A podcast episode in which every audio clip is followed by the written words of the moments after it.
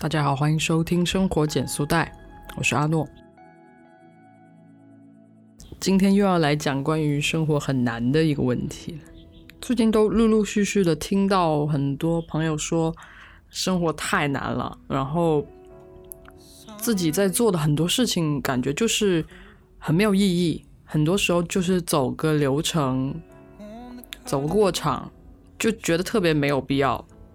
但是我们就是一直。这样被推着走，然后最近就有很多人把这件事情这样的情况归因到内卷化的身上，无论是学生陷入了教育的学习的内卷化，还是求职的人陷入了一种求职状态的内卷化，行业的内卷化，还是在已经在工作的人陷入一种啊行政体系中的内卷化，都是。有迹可循的，都是可以解释的，所以今天就顺着这个逻辑，我们来聊一聊内卷吧。首先，我们讲一讲内卷到底是个什么东西。内卷其实原来是一个社会学的概念，后来就有经济学家把它发扬光大了。黄宗智教授就是在研究华北小农经济的时候，将内卷化这个词广泛的运用了起来。然后它最初是用来表达，嗯，越来越密集的劳动投入没有带来质变的情况，就是你的劳动投入边际回报递减了，但是你只能持续这种状态。后来就延伸成为一种形容没有实际发展的增长，就是效益在效益没有提高，但是。一直以一个固定的方式进行再生和勉强维持的状态，这个就是内卷的意思。我们最能够直接感受到内卷，就是竞争力变得非常非常大，而且因为内卷是产生在一个绝大多数资源都比较匮乏。只有少数资源丰沛的情况下，所以少数的丰沛的资源就会被过剩的人力疯抢。就比如说一些还正在赚钱、还能够有增长的工作岗位，就会有非常非常多的人去投递。尽管他的职位要求并不是特别高，但是就会有很多超出这个职位要求、岗位要求的人去屈就这个。这个职位，因为他们得活下去，所以你会发现你的竞争者都是一群特别特别厉害的人。在过往的经验里，在过去的情况下，你是绝对不可能跟这些人在一起竞争的。然后这个时候，你就会觉得特别特别难。包括在上学的时候，就是因为有一帮特别厉害的学霸跟你在一起竞争，导致你不得不。变得非常非常努力，但是其实实际上，每年的招聘名额和大学录取名额都不会因为大家有多努力而有有任何改变，所以这些竞争都是在某一个机制内、某个框架内的一个内耗，大家没有再找到一个新的模式，而是不断的遵循一个旧的模式去去比较，但最终。整体的效益是不会有任何的提升的，也就是说，这个蛋糕是不会因为大家的努力竞争而变得更大的。所以现在就发现很多大学生一毕业就去考公务员了，就是因为这个疫情让大家发现稳定特别的重要，然后稳定又有发展就是更好的、更稀缺的，所以大家就是蜂拥而至去争夺这个较较为稀缺的资源啊。所以，包括最近的考公热潮，这种安逸稳定的工作，其实就是一种相对稀缺资源。然后，大学生其实是一种过剩的人力资源，过剩的劳动力。所以，大家就会挤破头在往这些稀缺的资源上面上面竞争。但是，整体上来说，不管是谁进入到这个岗位，可能对整个的效率都不会有太大的提升。所以，当内卷越演越烈的时候，它对我们每个人的影响是怎么样的？首先，我们活下来的意愿会很强烈，然后每个人都被迫的商品化了，因为资源非常的匮乏，所以不管你是在什么企什么企业或者是什么机构里面，大家都是追求增长，追求活下来，所以就会出现内部的一些剥削状况，就会有剥削推动的商品化，然后我们的个人劳动力就会被商品化，然后这种商品化就是一种。谋求活命的理性行为，而不是追求利润最大化的理性行为，所以这就是一个没有办法的事情。所有人都会很想要活下来，然后所有人都会付出一切代价活下来。就是如果你是追求利润最大化的，你可能还会计较一下成本，知道止损。但是当我们都只是为了要活下来，为了谋求活命的话，我们就其实是没有成本，或者是。会不计一切代价去活下来，所以不管是企业还是个人，都是会有很强烈的活下去的意愿。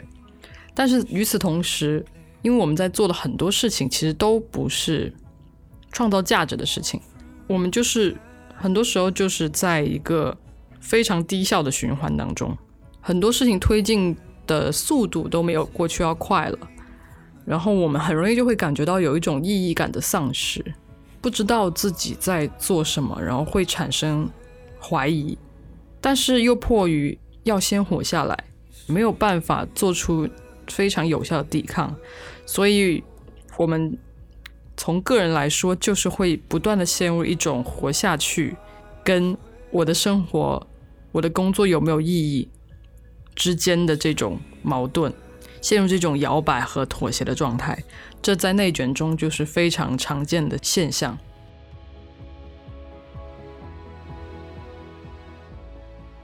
那既然内卷如此的难受，那它是一个暂时的状态吗？我们可以说它其实是一个过渡阶段，但是这个阶段要持续多久，我们其实很难去很难去量化，很难去说的明白。但是其实还是有一些去内卷化的途径的，只不过这种去内卷化可能是需要一个更结构化的解决，而不是可能很难通过我们个人去去疏解。但是我们知道这个大概是个怎么回事，其实是可以某种程度上的缓解我们的焦虑。那内卷呢，其实是因为我们的资源很匮乏，再加上呃技术。没有提升，或者是说提升技术的成本很高，还有人们价值观的单一化导致的。所以，其实去内卷化就是要从技术、价值观还有资源去突破。说起来，其实感觉资源和技术都是我们个人好像没有办法，嗯，很快得到解决的。那在这个阶段，我们作为个人能够做些什么呢？首先，我们。作为一个理智的人，肯定要做对自己最有利的选择。如果你自己已经在一个很内卷、很内卷的状况，那其实很大程度上你还是会去选择在这个内卷里面生活的，因为活下去就是所有一切的前提嘛。为了活下去，活下去就是目前对你最有利的选择，所以你必须要，可能必须要在这个内卷里面一段日子，啊，只能撑着头皮硬撑下去。因为的确是有一些宏观的条件是个人无法抵御的。那我们刚刚聊到说人们的价值观单一化，为什么价值观单一会导致内卷？就是大家都觉得已知的旧的路径是唯一的路径，是保险的路径。那当大环境不好的时候，所有人就会往那个保险的路径去，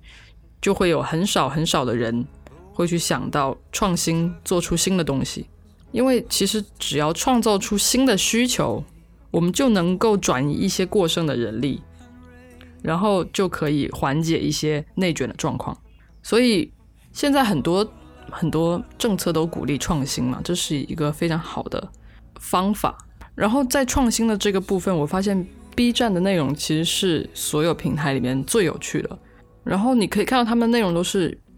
有积累、有厚度的。虽然说，嗯，一些内容之间会有一些同质化，但是基本上每个 UP 主都会有自己的特色，所以我认为这是创新的一部分。就是过去我们是远远想不到一个人吃东西，或者是一个人去做一些尝试、做一些实验，会有这么多人想看，有这么多人会为此可能掏钱，或者是愿意持续去关注的。所以，其实 B 站的部分，B 站的 UP 主们，他们创造了很多新的需求，这就是创新的意义。如果大家有这方面的能力，有这方面意愿，就其实可以大胆去做。现在应该是创新的最好的时候。然后我们应该要拥抱更多元的价值观，因为这也是有利于我们去创造新的需求的。如果一个新的东西出来，所有人都是觉得哦，因为它不是旧的，它不是一个保险的，我们就要抵制它。那我们可能很可能，我们很可能就错失了一些新的机会。所以。更加包容的价值观，更加多元的价值观，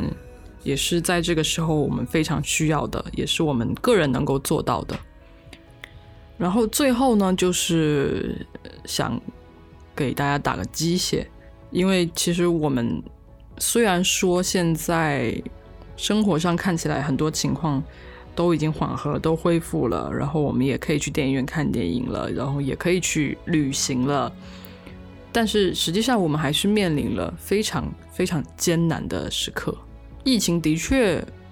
让我们又陷入了一个很难的困境，并且让我们本来就有的内卷情况变得更加严重了。所以在这种非常低谷的时候，我们不知道未来的路是怎么样的时候，我们必须要有信仰，必须要敢于去相信这一切是会过去的。这只是一个。过渡阶段，内卷不能够解释一切，它能够解释这些现象，但是它不是我们停下脚步或者是去逃避的一个合理化的借口。我们还是应该要用更包容的心态和更坚韧的心态去迎接一个光明的未来。希望大家都能够，嗯。很好的度过这个低谷期，但我觉得对于很多人来说，这个都会是一个可能一生难忘的一个时期。然后希望《生活减速带》这档节目可以给大家带去一些希望跟坚守的力量。不管你现在嗯情况是不是好的，都希望你能够坚持下来。然后如果如果有任何困惑的问题，都可以来听我们的节目。然后希望能够给你带来力量。今天的节目就到这里，我们下期再见，拜拜。本节目由 Ten Sounds 制作，在这里我会和你分享一些新角度的生活观察与思考。如果你对我们的节目感兴趣，请订阅和评论，你的支持对我们很重要。也欢迎加入听众群，跟我们一起互动哦。